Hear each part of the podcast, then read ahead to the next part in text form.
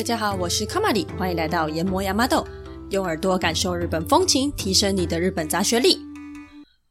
好啦，这一集可能会有点长，原本以为上一集大概讲了一半吧，但结果我发现根本没有，上一集讲的根本不到一半，所以今天呢进度会比较多，那我们就废话不多说，直接开始吧。接续上一集的北海道地方志，那上一集的话呢，结束在比较哀伤的地方，就是亲门踏户的日本人呢，进入北海道之后，自我感觉良好的站在高视角与爱奴人交易，引发爱奴人的反抗。进入江户时期，道南一带建立了松前藩，于北海道道南最南边。所以呢，位于现在的松前郡有一个松前城遗迹，这个遗迹呢就成了北海道唯一的城。后来日本人逐渐将势力往道北、道东一带扩展，同样仰仗着与爱奴人交易获得鱼类、兽皮等资源，但双方还是无法平等交流。前后呢，知名的抗争事件总共有三件。那在这中间的小冲突也是不断了。而关于最后一次的抗争——国后岛木离之役，也有一件蛮有趣的小事。我们快速的回忆一下哈，最后一次的抗争呢，是因为日本人的私人商人呢，他们着手管理贸易地区还有港口。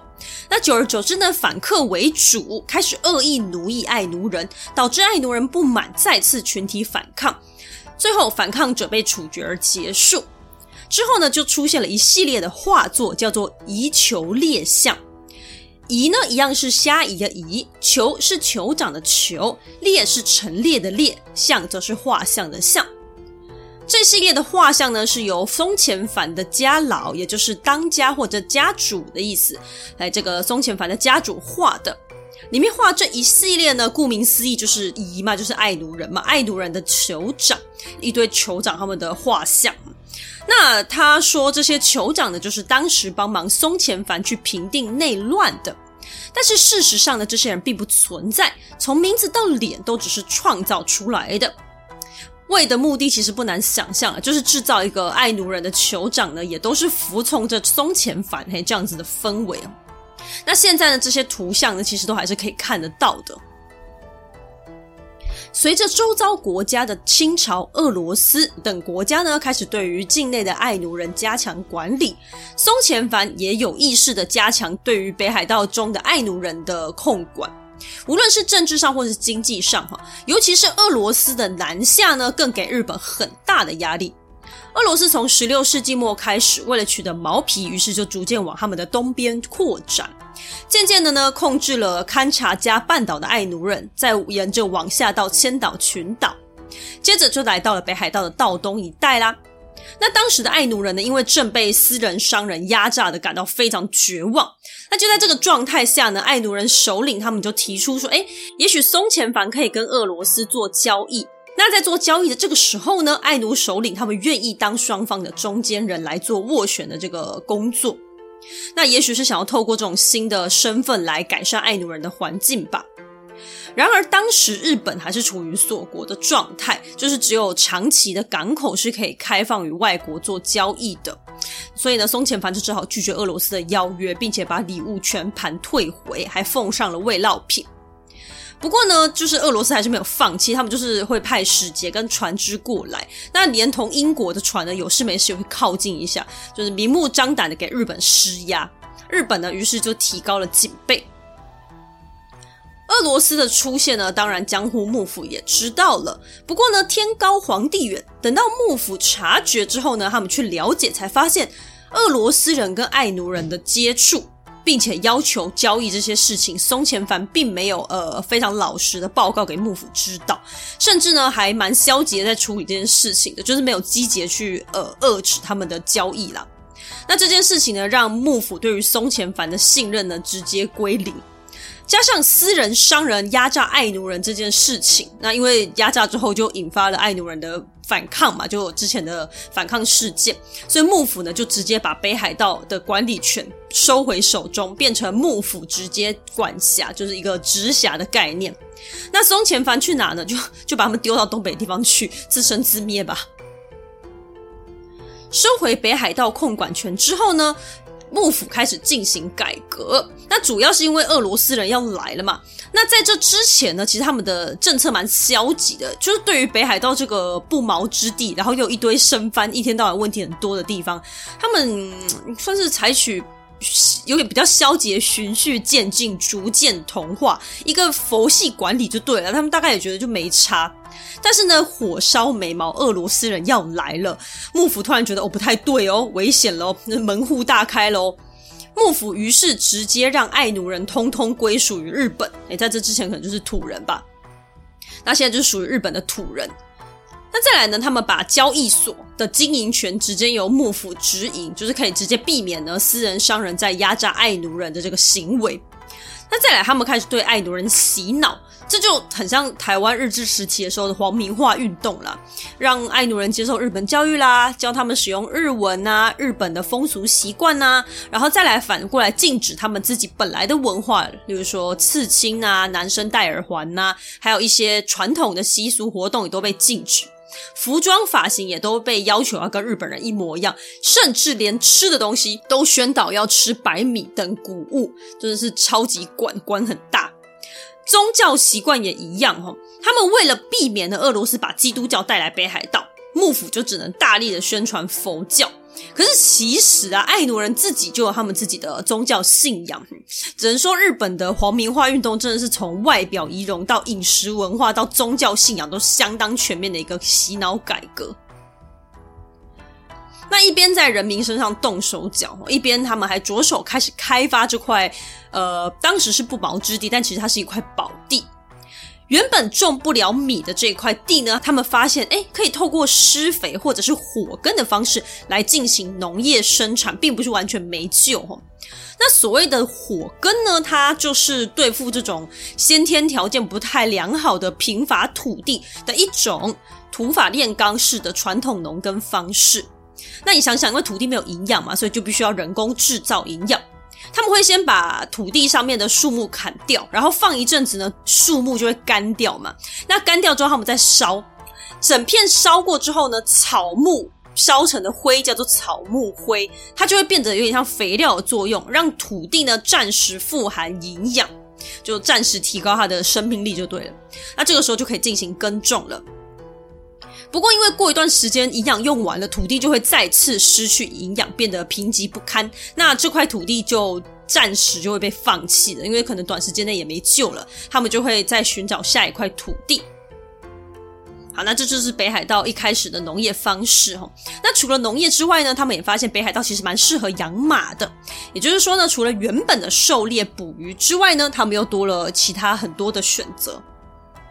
那你不要觉得，诶，幕府直接管辖，好像对于爱奴人比较亲切。其实应该是没有，因为大概没有几个人会愿意在某一天忽然放弃自己的民族、自己的家族长久以来的文化吧。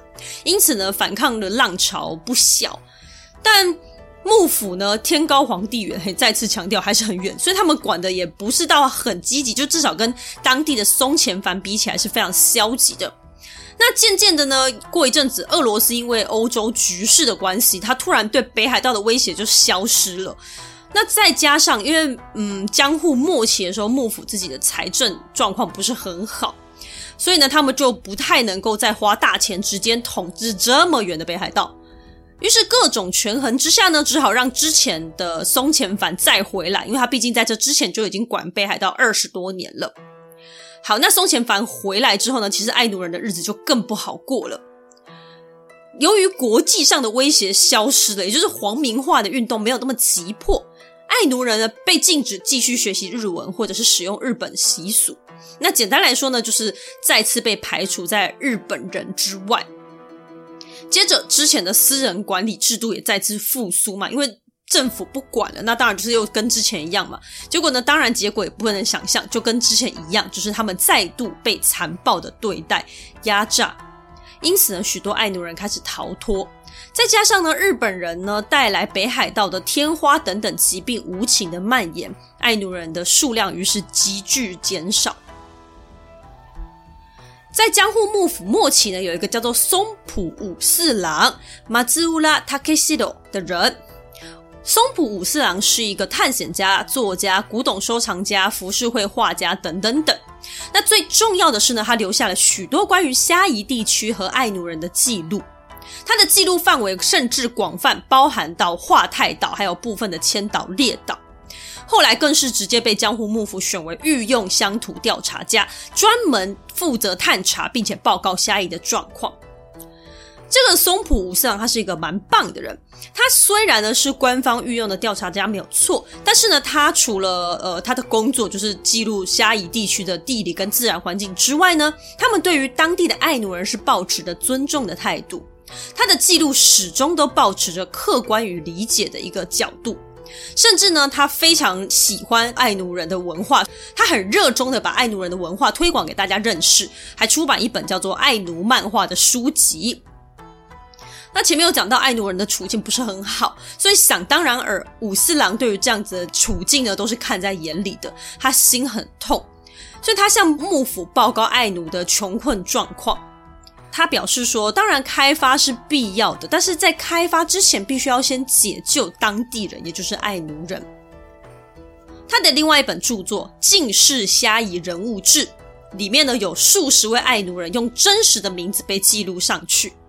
但是呢，可惜的是，因为连同被日本人压迫的内容也都如实记录下来了，因此当时就被禁止出版。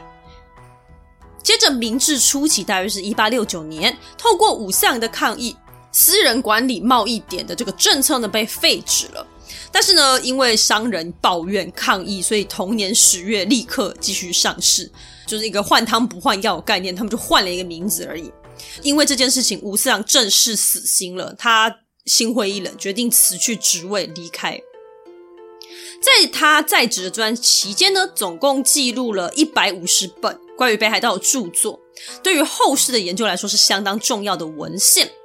在他的记录中，也写下了不少幕末时期爱奴人的惨状。那这边就举几个例子哈，例如说呢，像长大成人的爱奴女性会被强制送往贸易点，当做渔夫们的慰安妇。另外呢，结婚的女性也不能免去被当做玩具的命运，她们会被强制当做日本长官的小妾。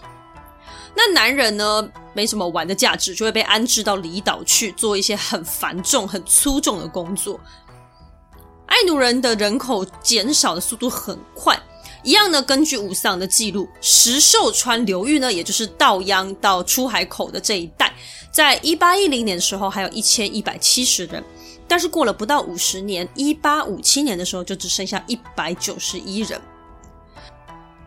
而五四郎的著作呢，还有一个很重要的贡献，就是虾夷这个地方在明治二年，也就是一八六九年，正式改名为北海道。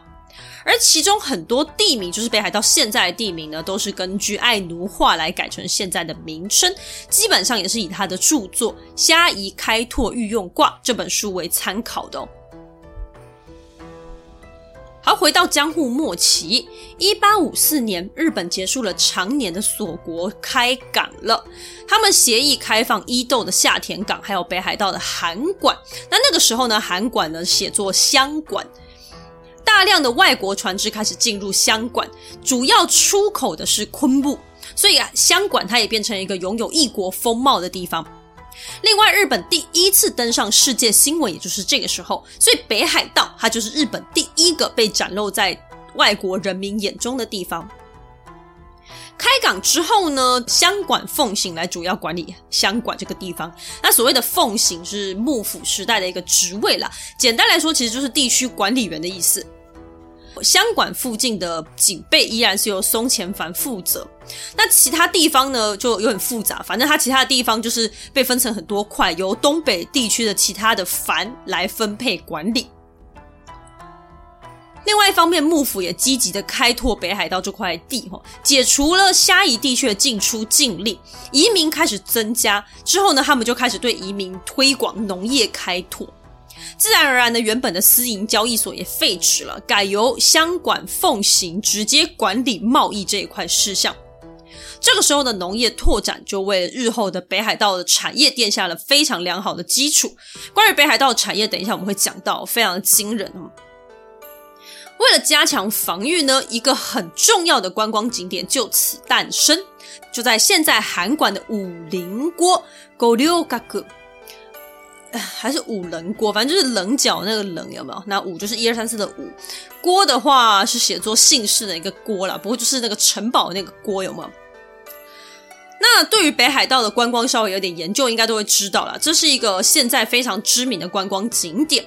它从上空往下看是一个心形的城堡，现在是北海道文化遗迹。眺望的场景跟五棱郭建筑本身都被列为米其林二星景点。到了春天，更是函馆著名的赏樱景点，而秋天可以赏枫。那这个特别的观光景点呢，五角形的建筑就是在这个时候为了加强防御而建造而成的。江户时期结束于一八六七年，幕府结束之后呢，北海道进到了大开拓时期。先说呢，幕末明初可以说是一个蛮混乱的年代，呃，因为结束了长年以来的，就是他的统治方式其实不太一样了，就是跨到了一个现代的感觉，啊、很多东西都需要改制啊，什么之类的，所以还蛮乱的。那北海道松前藩也在幕末的这个时候呢，陷入财政困难，还有藩主相继病死的情况，于是幕府结束的隔年一八六八年，北海道引发了政变。接着就发生了箱馆战争，那中间牵涉到一些当时日本的整个局势状况了，所以太复杂，我就先不解释了。反正我先讲结果，就是松前藩最后把土地归还给了日本政府。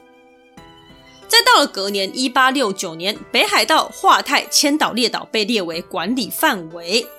并且呢，在这个时候把以前的大明国统整一下之后，再重新分化行政区域。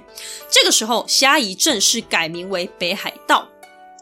同一年，香馆改名为现在使用的函馆，不过发音都没有变，就是一样哈库达特。那政府呢，在这个时候呢，在北海道设置了开拓使，字面上就是开拓并且管理的概念。因为之前的管理中心都是在函馆嘛，就我们的历史故事中有提到。但现在考虑到要抵御北方的俄罗斯，而函馆它是在北海道最南边，其实不太适合，因为有点太南边了。人家打到下面的时候都已经差不多了，所以他们呢，就是在这个时候呢，才把主要管理的这个位置迁到北海道的比较中心点的札幌 （Sapporo），也就是现在北海道最大的城市。开拓北海道所费不貲啊！政府拨出了大量预算，导入了许多西洋技术，并且参考美国大开垦的模式。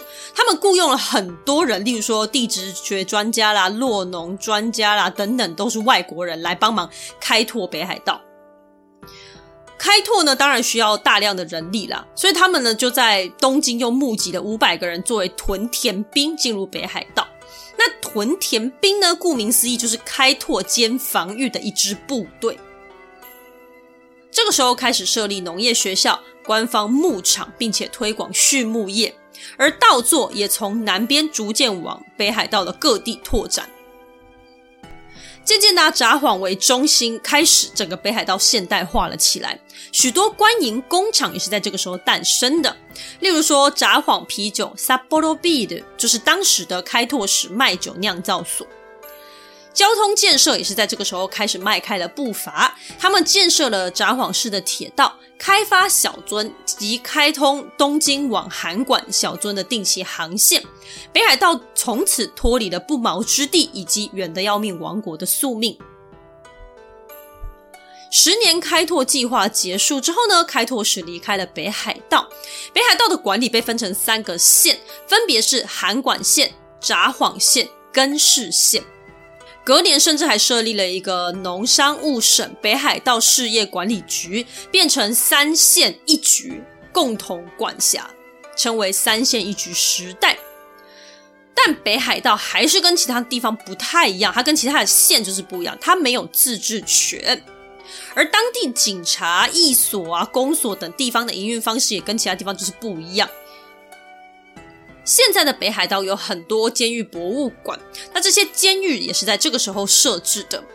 当时北海道各地几乎都可以看得到监狱的影子啦，大概是因为天寒地冻、幅员广大，难以逃脱，逃了也难逃一死的这种感觉吧。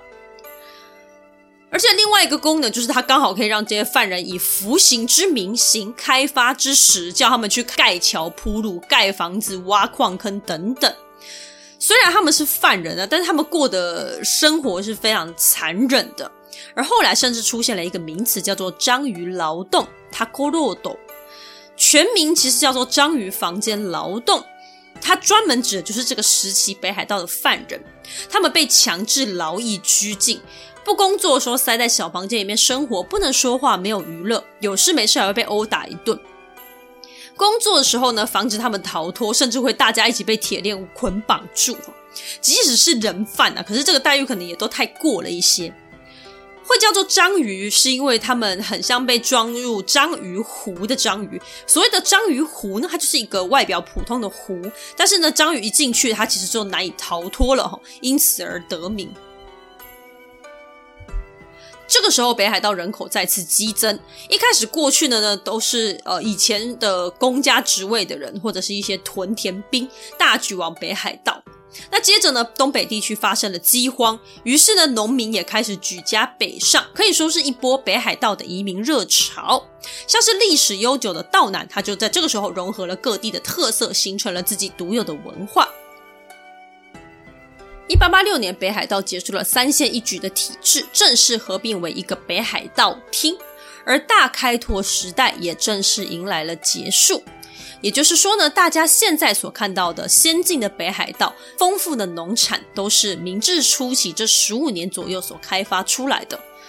三倍的台湾 size，十五年开发完成，日本人的效率真的不是盖的。好，那你说，哎，好像很久没有听到爱奴人的事情了，他们还好吗？他们还在，只是好不好哦，应该不太好。其实跟前面几次都差不太多了。反正呢，日本人涌入。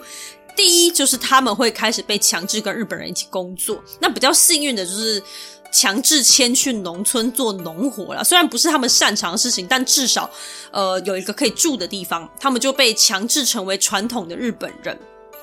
那其他呢，还是以狩猎跟捕鱼为生的这些人比较惨，因为这些地方都被日本人占据并且使用。那北海道大量开发之下，环境呢难免也遭到破坏。依照大自然而生活的爱奴人因此饿死，这真的蛮讽刺的哈。日本人开发所谓的不毛之地，但是靠不毛之地生活至今的百年民族，反而因此而饿死。好，那第二个状况就是，同样呢，日本人带来的疾病，哦，这次是肺结核为首的各式毛病，也让世代活在北海道没有抗体的爱奴人人数继续大量减少。那你说，哎，已经十九世纪末了，哎，政府的开发都不用管爱奴人的死活吗？呃，当然是有了。但是就是跟之前的皇民化政策没有什么差别，一样把他们编入日本国民，就好像颁发一个奖状说哦，你们成为日本国民了，恭喜哦的感觉。然后呢，还要报户口，不过呢，报户口呢就跟之前的原住民待遇差不多，他们必须使用日本的姓氏，然后一样禁止女生刺青，禁止男生戴耳环。官方上的称呼呢，从爱奴改回旧土人，呃，反正就是跟以前台湾的生番熟番那个概念差不多啦。我个人还是觉得没有礼貌就是了。那不过虽然行为很没有礼貌，但是至少他们开始决定要保护土人，以医疗支援、国民教育以及劝发农业三项为主要方针。但当然，你都不用觉得政府长出什么良心哦。呃，我是觉得政府在做事哦，古今中外很少是出自于良心啊，真的我觉得不多。他们这个行为呢，其实大部分是为了显示给当时的其他国家看，他们要让其他国家看看自己是如何文明、如何的现代化。接着一战过后呢，他们又进行了第二次的北海道开拓计划。这一次推动的是洛农，并且稻作继续往北方扩展。再来，铁道的涵盖范围更大。二战过后呢，战争时期的被害者主要是受到空袭的东京人，他们被安置到北海道。并且呢，为了自给自足，增加粮食的量产，又开始一轮新的开拓。尤其是呢，这次是主要以比较远的道东这一带为主哈。一九六零年是日本的高度成长期，此时盖了几个相当重要的建设。第一个是函馆跟青森之间的海底隧道，叫做青函隧道。这个隧道是全世界最长的海底隧道，也是世界第二长的隧道。这项隧道呢，让本州往北海道的交通更加便利。那另外一个建设是山小木的工业区啦，这两项建设呢都带动了北海道的经济成长。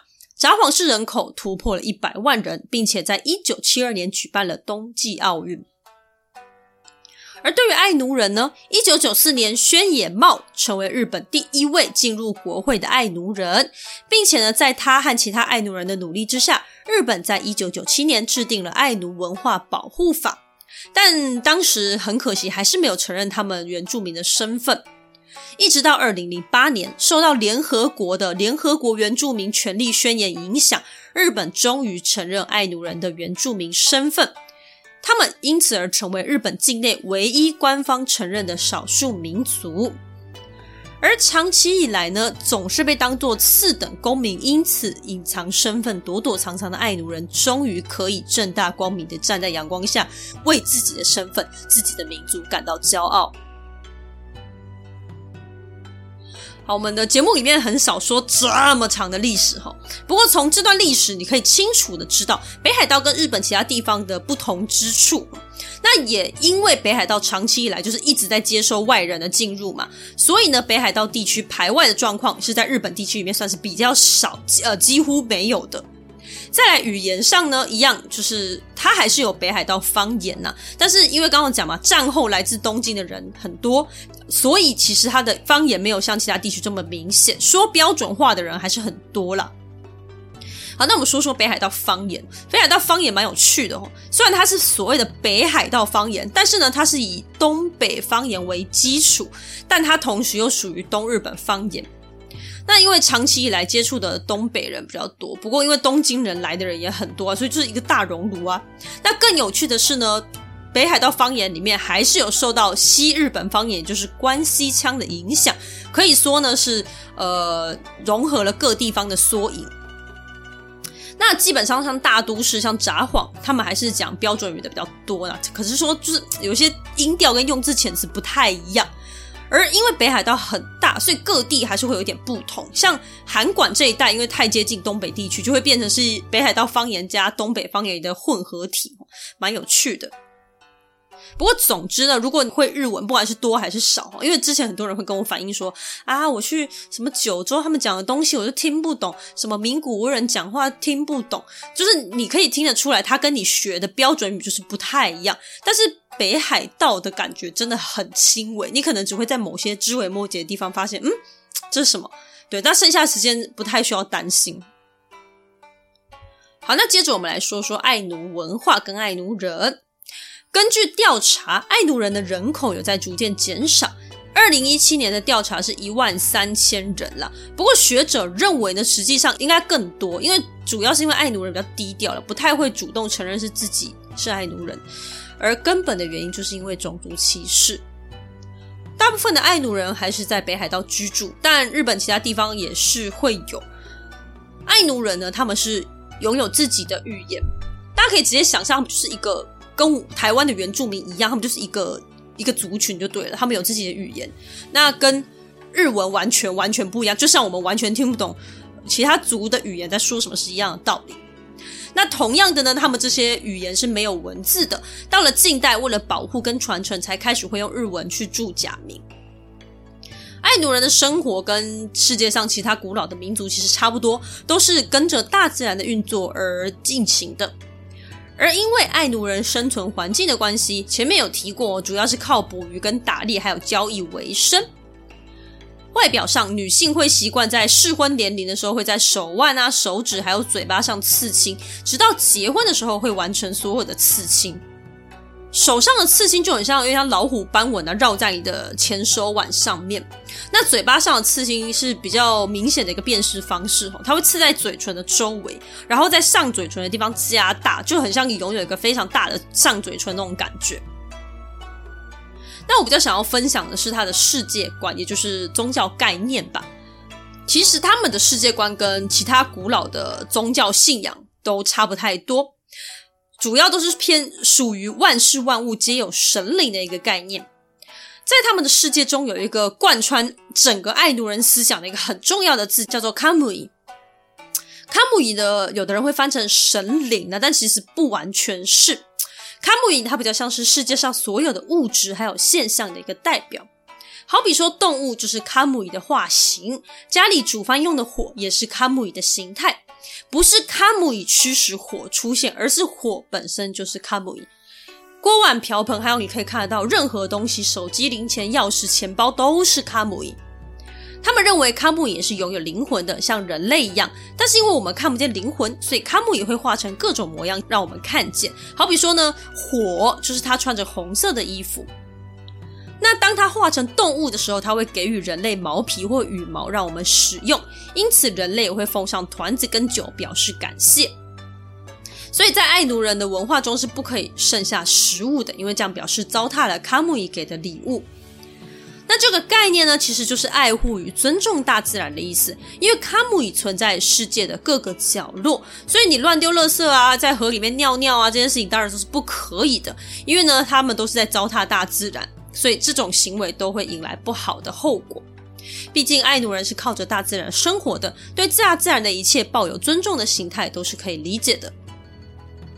好，那他们的其他的部分其实跟像我们原住民或者是反正其他地方原住民，我觉得差不太多了哈。所以我只挑比较特别的讲。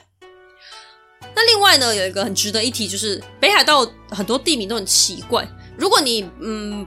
对日文没有理解是应该会觉得还好，但是如果你稍微学过日文，你会觉得，呃，那些字没有什么意义啦。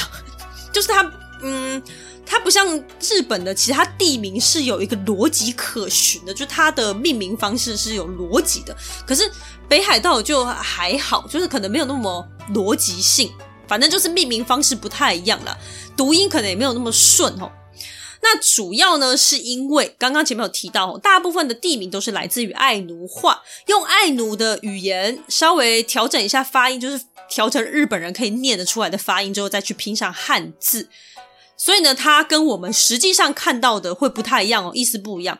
好比说，北海道最大的城市叫做札幌嘛，札幌，札幌的爱奴话就是札幌北。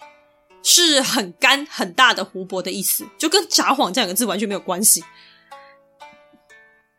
那日本第九大湖泊洞爷湖，洞爷湖叫 Toyago 的洞爷两个字，爱奴话叫做 Toya。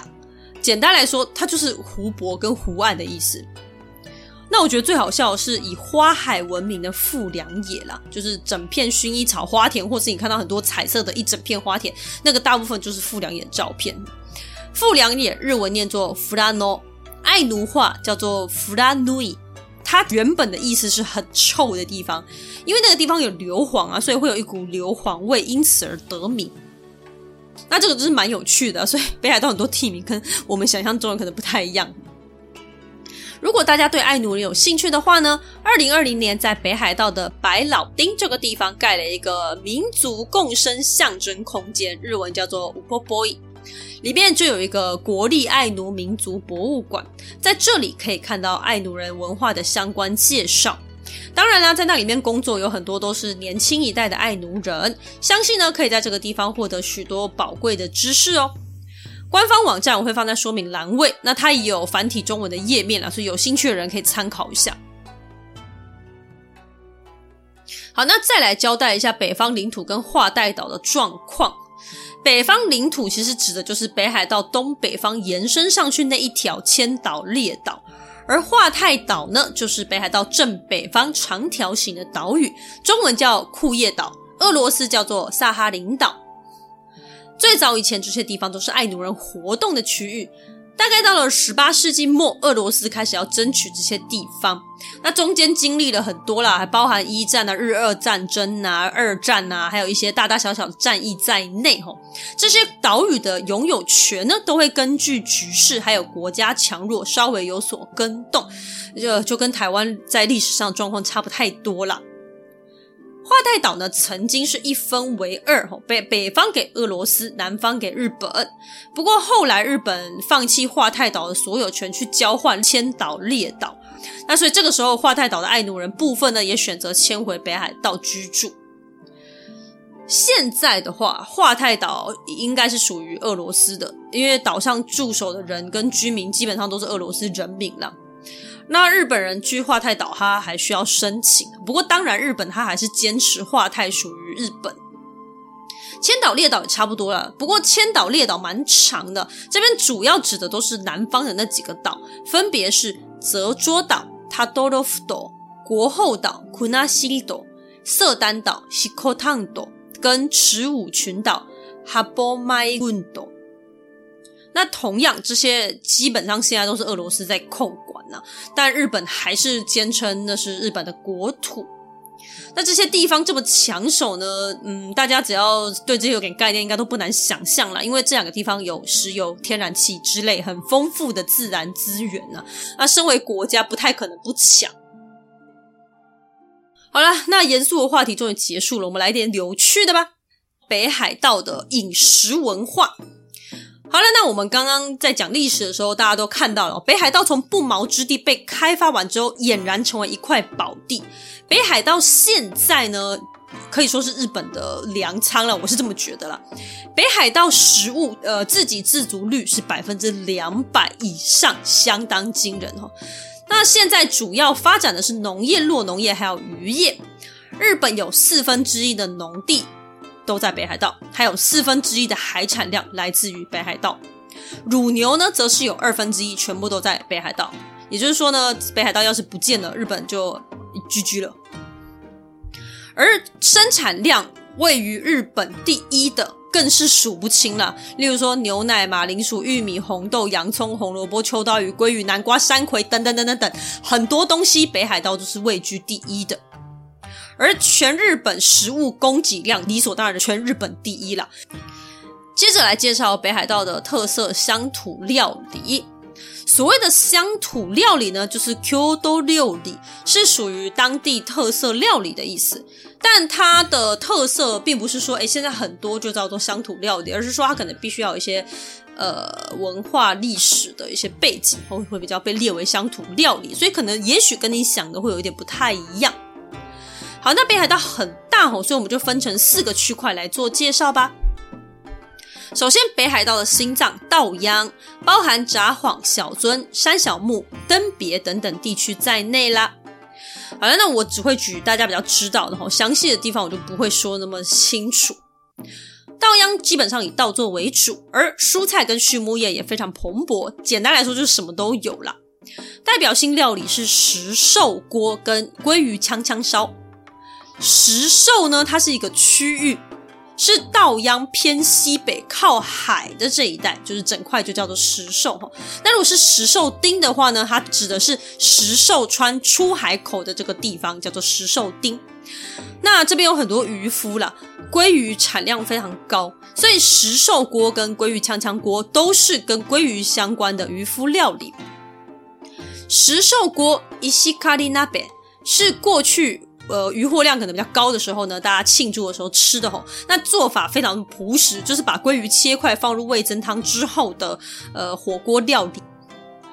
鲑鱼呛呛烧 （Sake no 呛呛 yaki） 一样是渔夫料理，那做法还是很简单，就是把鲑鱼还有当季蔬菜放上烤盘，烤熟之后淋上味噌、酒、味醂调味之后就可以吃啦。而名字里面的那个锵锵吼，有人说是铁盘发出来的声音了，那也有人说呢，是因为渔夫爸爸做给家人们吃的，从爸爸的哦豆讲的那个讲字来的。在过去，渔夫呢会把钓到的鲑鱼直接放在汽油桶做成的临时烤盘上，上面来吃吼。稻央的北边还有东边这一区呢，叫做稻北，包含了稚内、富良野、旭川、王总等等地方。道北地区呢，它刚好在日本海跟鄂霍次克海的中间。那日本海就是炼鱼的大本营，而鄂霍次克海则是北海道毛蟹的主场，因此就出现了以螃蟹为主的铁炮汤 （teppo shiru）。铁炮汤呢，它也是渔夫料理。它是在汤里面放入螃蟹、蔬菜、昆布汤，最后用味噌调味，再加入豆腐跟长葱而来的一个汤料理。那会叫做铁炮，是因为呢，筷子夹螃蟹的脚来吃的动作很像在填充弹药一样，因此而得名。那使用的螃蟹呢，过去用的是花笑蟹啦。花笑蟹它长得跟螃蟹很像，可是它其实不是一种螃蟹，它是一种跟螃蟹很接近的物种。它在过去产量非常高，但是现在呢，呃，产量就少了很多啦，所以就变成一个蛮贵重的食材。因此呢，这个铁炮汤有时候除了花笑蟹之外，也会用其他的当地螃蟹代替，例如说北海道帝王蟹、松叶蟹等等。三平之三胚鸡的三平之也是一个蛮朴实无华的料理了。它是腌制鲑鱼或者是鲶鱼等鱼类都可哈，加入红萝卜、白萝卜之类的蔬菜一起煮，也是当地到处都很容易可以喝得到的汤料理啦。那比较特别的就是呢，北海道其他的汤类或锅物大部分都是用味噌调味，就只有这个三平汁它是用盐制的。那顺便讲一下这个“汁”这个字哈，因为我们刚刚讲的。铁泡汤跟三瓶其实应该叫三瓶汤啦。对，我刚刚应该不太适合直接使用“汁”这个字，顺便跟大家介绍一下，在日本，你只要看到“汁”，就是果汁的“汁”的这个字吼，它指的就是汤的意思。那有的对日文比较有概念，就知道日本人很喜欢用外来语，因为日文里面确实是有 “soup”，就是外来语的 “soup” 这个词吼。那你就会问我说，那 “soup” 跟“汁”差在哪里？四普外来语通常指的就是西洋的汤类，例如说玉米浓汤啦、南瓜汤这一类的。那汁物就是哦，西就有汁这个字的，它不是果汁，它就是日本比较传统自己的汤就对了。所以像味增汤，日文是写作味增汁，就是这样子来的。所以我刚刚讲的三瓶汁、铁炮汤、铁炮汁都是指汤物哦。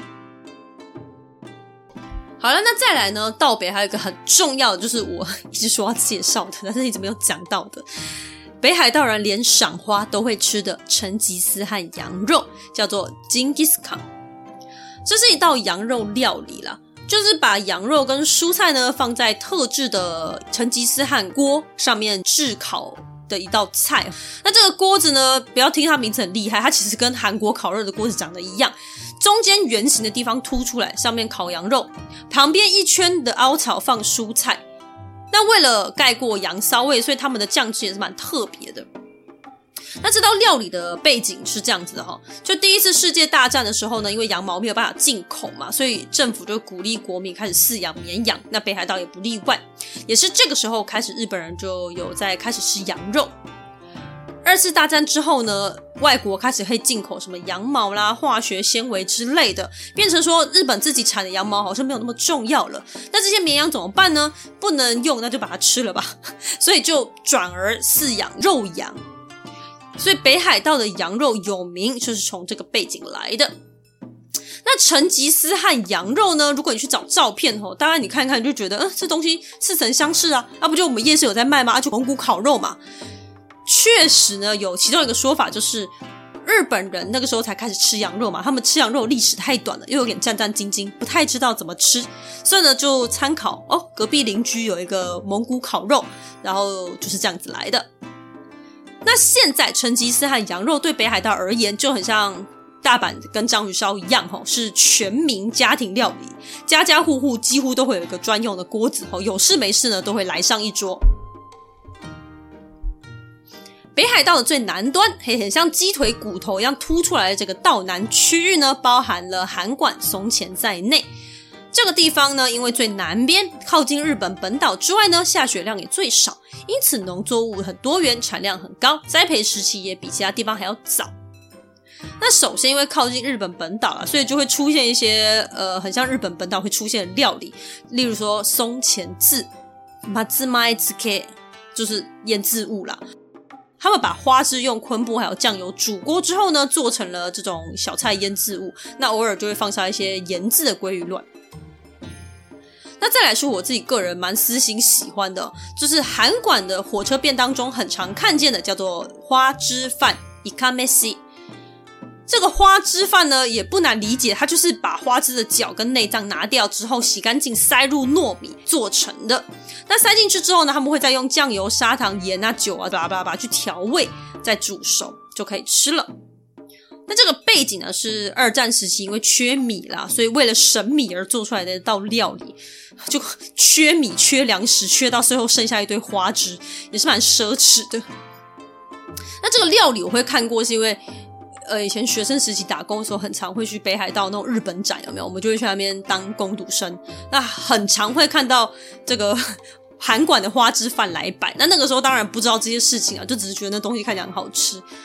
可是我记得很贵，那个时候好像一百五吧，一百一百五那个年代，我觉得一百块一一条花枝饭，我觉得蛮贵的。虽然它塞的蛮胖的，但是对我来说那时候很贵。后来好像有一次就真的砸了重金去买，我印象中还蛮好吃的。哎，不过反正如果你还没有要去北海道的话，你可以去日本展找找看啊，有时候会有啦。不过在台湾卖真的是不太便宜哦，就是但还是可以去试试看。好，那最后北海道东边的这一大块呢，叫做道东，包含了石胜、川路、知床等地方。而听到石胜，大家大概就知道，就是你会想牛奶嘛。确实呢，这一大块的地方，酪农产业跟稻作非常兴盛，它占北海道总耕作面积的百分之二十，食物自给率哦高达百分之一千两百四十，一千两百四十，不可置信。不过呢，当然啊，因为这个自给自足率还要把人口数算进去啊，所以有一部分也是因为人真的太少，就是地广人稀的一个概念。那这个地方的乡土料理其实蛮意外的，非常的朴实无华，是猪肉冻饭，是是不是很意外？是这样子的，因为石胜这个地方在明治时期的末期开始养猪，那渐渐呢，猪肉冻饭就变成当地的一个代表料理。那另外一个代表料理呢，是比较小吃系列的，就是炸鸡。北海道炸鸡叫做张 k 脏鸡的话呢，它跟一般的日本炸鸡比起来，味道比较重。炸之前呢，会用酱油跟甜辣酱下去腌制。那叫做脏鸡这个字呢，据说是来自于中文啊，因为中文叫炸鸡嘛，炸鸡跟脏鸡很像。那现在除了一般普通用鸡肉的脏鸡之外呢，还会有章鱼版的脏鸡跟鲑鱼版的脏鸡，反正脏鸡就是已经变成一个炸物的概念。对于北海道美食比较有了解，你会发现说，嗯，我好像好像少讲了很多乡土料理，只有这样子吗？对，没错哈，因为你有去过北海道，或听人家说，你大概就会知道，你去北海道最常会吃到的就是海鲜冻饭、拉面，还有汤料理。那这些东西我们刚刚通通都没有讲到。那我们有讲了，因为乡土料理它应该是有一定程度的一个定义啦。那这些拉面啊、汤咖喱，它都不算在这个。概念里面，所以它可能不会出现在乡土料理的范畴里面。但是我相信这绝对是观光客比较有兴趣的地方，就是拉面跟汤咖喱。好，那拉面呢，我们在拉面篇有详细介绍过了，所以我这边就讲大概。如果你要听详细的话呢，你要到拉面篇去看看哦。总之，北海道的代表口味就是札幌的味噌拉面，还有函馆的盐拉面。好，那汤咖喱的话呢，它是怎么来的？它不算乡土料理，可是它真的是北海道遍地都是汤咖喱，叫做斯布咖喱啊！出现的吼汤四不，这边就我就是外来语，它是北海道的札幌市发源的。一九七零年呢，首先就以印度尼泊尔料理为基底改良而成，变成药膳咖喱，听起来不是很好吃。然后一九九零年正式改为现在的汤咖喱。那两千年的时候，日本有兴起一波汤咖喱热潮了，就是在这个时候呢，打响了名号。那汤咖喱的话呢，会煮饭的大家就知道，反正你就是不要加那么多咖喱块，或者是你就是不要加那个浓浓稠稠的东西，就水加比较多，它就会变水水的，哎，那就是汤咖喱了。还也是配饭吃啊，只是说怎么吃随便你，你要丢进去或者你要配饭都可以，就是你开心就好。那呃，根据我的朋友的说法是齁。他平常不太喜欢吃咖喱，但是呢，他觉得北海道汤咖喱非常好吃。也不知道是不是因为在那边空气很香的关系，还是怎么样。所以如果大家有去北海道，也是推荐试试看呢、好了，那反正呢，就算你对我刚刚讲的通通都没有兴趣，我不喜欢吃海鲜冻，我也不想吃汤咖喱，我也不想吃拉面，那也没关系，因为根据呢外地人，呃，日本的外地人还有外国人对于北海道的评价，就是北海道不管吃什么，几乎都非常好吃，尤其海鲜类更是压倒性的胜利。他们有的人说呢，甚至连超市的寿司或者是路边摊的玉米都好吃到不可思议。而且呢，除了观光名店之外，大概都不会太贵。所以，如果大家去北海道，就是放开心的吃了。如果你的如果你想去的那家店在排队，你去隔壁那家店没有关系。一样，再次根据我朋友的经验，他想去的那家店排队排到炸裂，他就去找隔壁那家店，还是炸裂，因为那两家都是观光名店。他就想说，OK，好吧，Google Map 随便旁边一家就进去了，好吃到不可思议，而且很便宜，所以大家去北海道不用担心。好，最后给大家介绍一点有趣的北海道小知识，嘿，就是会让大家对于北海道感到很讶异或者是很好奇的地方。那当然，最大宗的其实还是天气啦，尤其对我们台湾人来说呢，他们的天气气候是很难以想象的。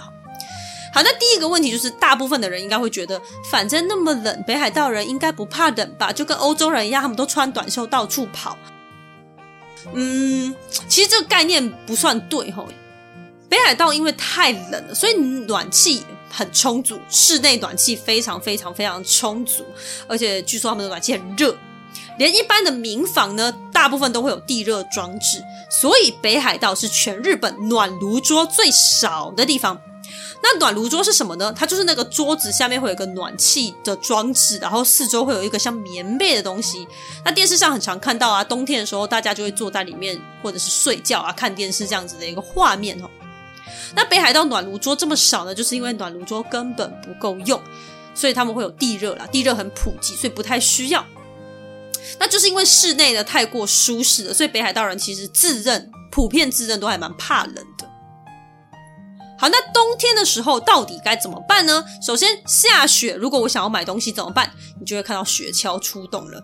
雪橇呢，来玩雪又没什么特别，但是他们会拿来买东西的时候会当做。呃，置物推车的概念哈，其实你想一想，我是觉得蛮聪明的，真的蛮方便的。但北海道它可以玩雪橇，可以滑雪，可是它就是不能打雪仗，也不能堆雪人，因为我们前面有说过，他们的雪是粉雪，所以它是没办法捏成一团塑形的。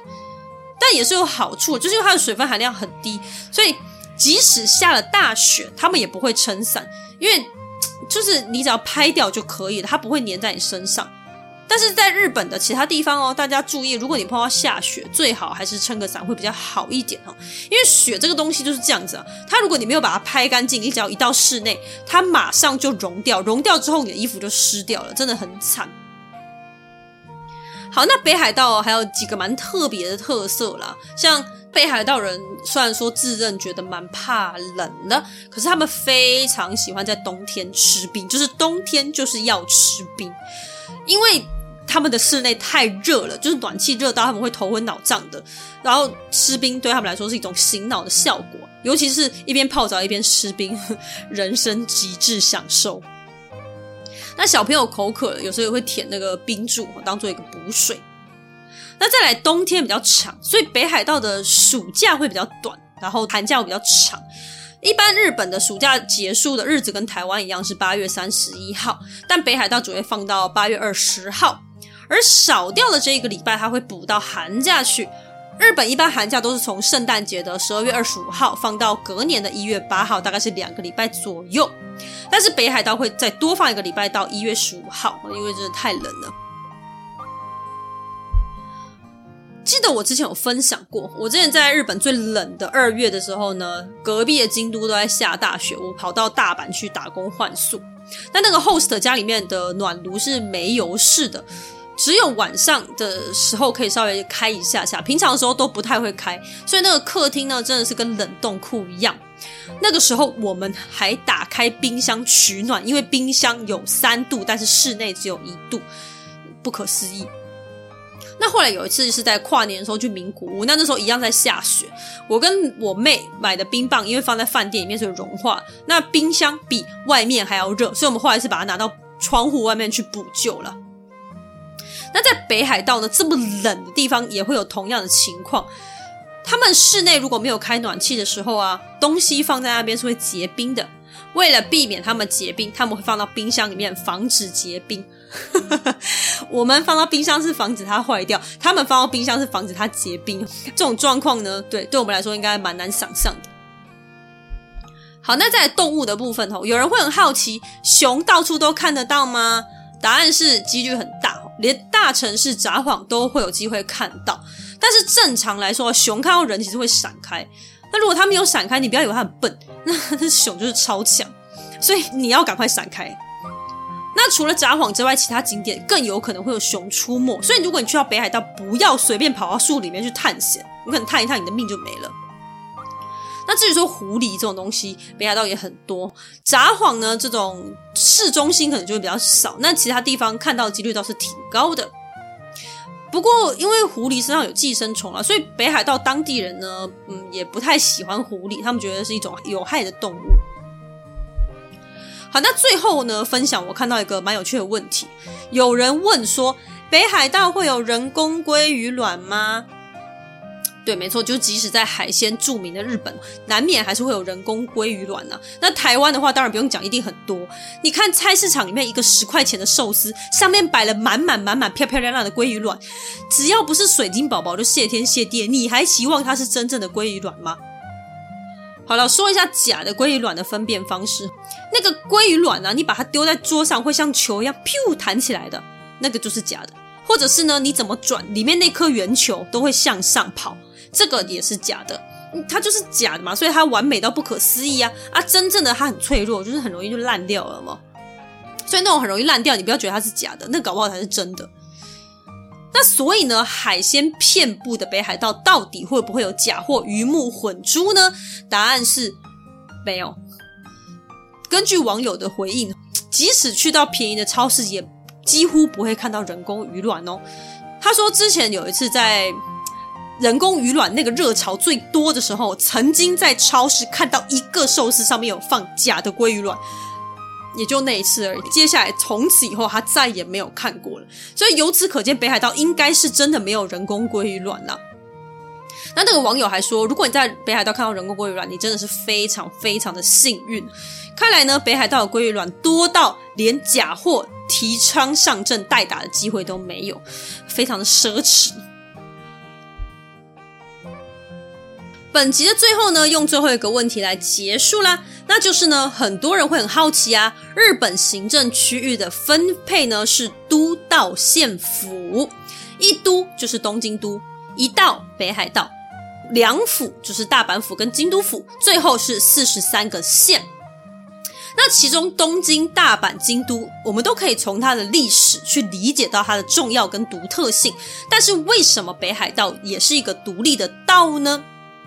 这其实跟前面说到历史脉络有点关系的，因为北海道很大嘛，所以大家记得刚开始规划行政区域的时候，它是直接分成三个县嘛，对不对？那过没多久，他们后来合并成一个叫做北海道厅。这个厅呢，是因为它是内务府直接管辖的一个直辖地区，所以它不是府，不是县，也不是都，它就是厅。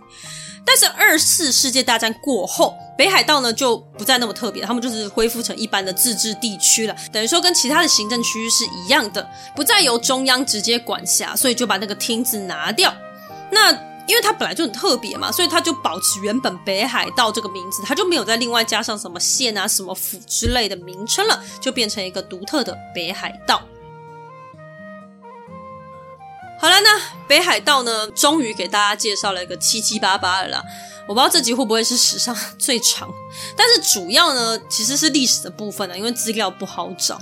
我不知道为什么北海道历史资料这么难找。那你找到之后呢，东拼西凑起来，内容又很杂，就。